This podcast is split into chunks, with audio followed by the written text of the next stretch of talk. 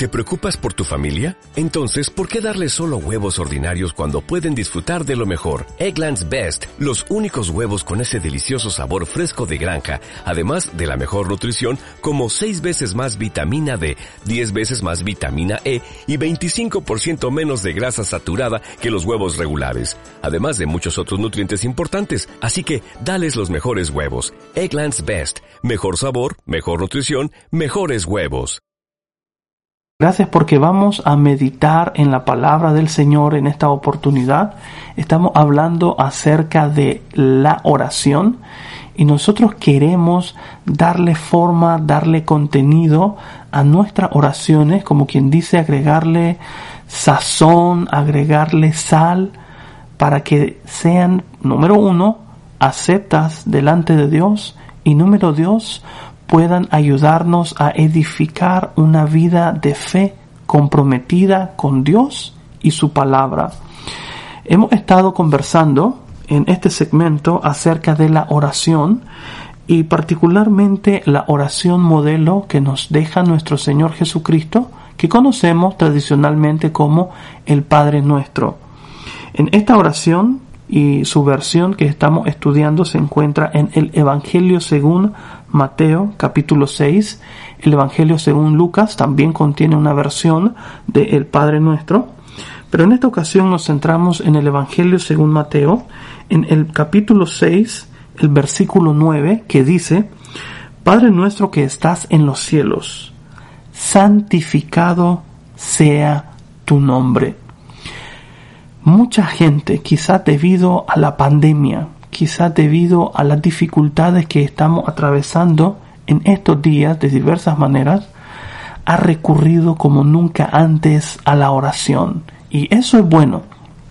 Lo puedo ver en las redes sociales, lo puedo ver en amigos, en gente que antes no iba a la iglesia, en gente que antes no leía la palabra de Dios, ahora están volcándose a ella, ahora están tratando de recurrir de alguna manera en su vida a este Dios que se nos revela como Padre. Y yo pienso que eso es muy bueno, eso trae gloria a Dios. Sin embargo, queremos profundizar en el conocimiento de la palabra de Dios para poder comprender y conocer mejor cuál es la voluntad de Dios para nuestras vidas. Dicho eso, dice Mateo capítulo 6, verso 9, la segunda parte del verso, santificado sea tu nombre. Y esto es muy importante de recordar. El punto de tu oración, el punto de mi oración, el propósito de nuestras oraciones, no es solamente o simplemente pedir. No es ese el punto de la oración. El punto de la oración es que el nombre de Dios sea honrado, es que el nombre de Dios sea exaltado. Que Dios sea exaltado y que tome todo el honor a su santo nombre. Y el espíritu detrás de esta solicitud es una pasión candente por la gloria de Dios. Así es, nuestras oraciones deben demostrar una pasión ardiente, un compromiso por glorificar el nombre de Dios. Nuestra preocupación en la oración es el nombre de Dios, no nuestro nombre. Así es, nuestra preocupación, nuestro objetivo en la oración es glorificar, es honrar, es santificar el nombre de Dios, no el nuestro. Y ese término es muy importante, santificar en la escritura Ah, nos recuerda de esta práctica judía de poder separar las cosas, ¿no? Las cosas son santas en dependencia de su utilidad. Por ejemplo, tú puedes tener un vaso que es santo y lo que hace al vaso santo es se aparta para un uso específico, no es para tomar agua, no es para tomar leche, sino que es un vaso apartado para el servicio de Dios, apartado para el ministerio a Dios. Tienes los panes de la proposición, tienes el candelabro y, y tienes, recuerda, eh, cuando existía el tabernáculo o el templo en Jerusalén, que habían objetos santos, las vestiduras de los sacerdotes eran santas, el aceite en los candelabros era santo, el mobiliario era santo, los sacerdotes mismos eran santos. ¿Por qué? Porque santificar significa apartar o consagrar para un propósito en particular. Y lo que nuestro Señor Jesucristo nos recuerda es que la oración debe de ser consagrada, debe de ser apartada para glorificar primeramente el nombre santo de Dios, no el nuestro. No es nuestro nombre, no es nuestra reputación, sino la de Dios. Para las personas que están centrados en ellos mismos, porque tú sabes que hay mucha gente que se centra en ellos mismos, se glorifican a sí mismos y el universo gira alrededor de ellos, es más fácil decirlo que hacerlo. Sin embargo, Dios nos está enseñando que cuando oramos nosotros santificamos el nombre de Dios, damos reverencia, damos honor y exaltamos el santo nombre de Dios nuestro Padre Celestial. ¿Han notado cómo es una oración centrada en Dios?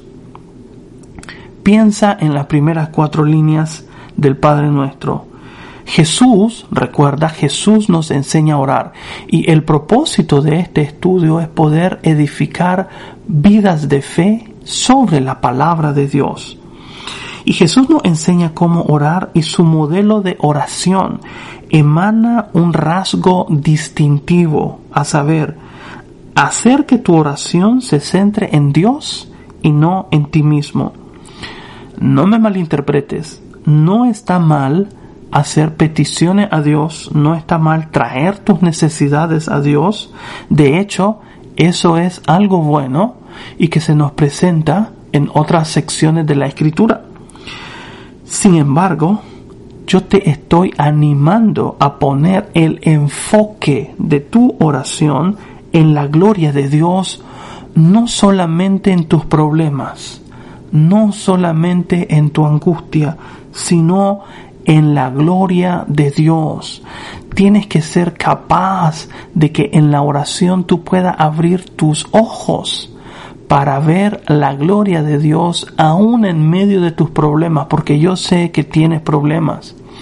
Yo sé que tienes dificultades, yo sé que tienes temores, tienes dudas, tienes luchas. Y sin embargo, en la oración debemos de ser capaces de poder discernir, de poder ver la gloria de Dios. No solamente nuestros problemas. Si tú comienzas a orar honrando la gloria de Dios, si tú comienzas a orar levantando tu mirada de ti mismo y dirigiéndola hacia Dios, entonces la perspectiva de tus problemas, la perspectiva de tus miedos, de tus temores y de tus luchas va a tomar el tamaño correcto. Porque te recuerda la oración que sin importar el tamaño de tu problema, sin importar lo que está trabajando detrás de tu mente, quitándote el sueño, quitándote la preocupación, sin importar el tamaño de tus problemas, Dios es más grande. Dios siempre será más grande. Y puede sonar trillado esa frase, no digas cuán grandes son tus problemas, sino di cuán grande Dios tienes.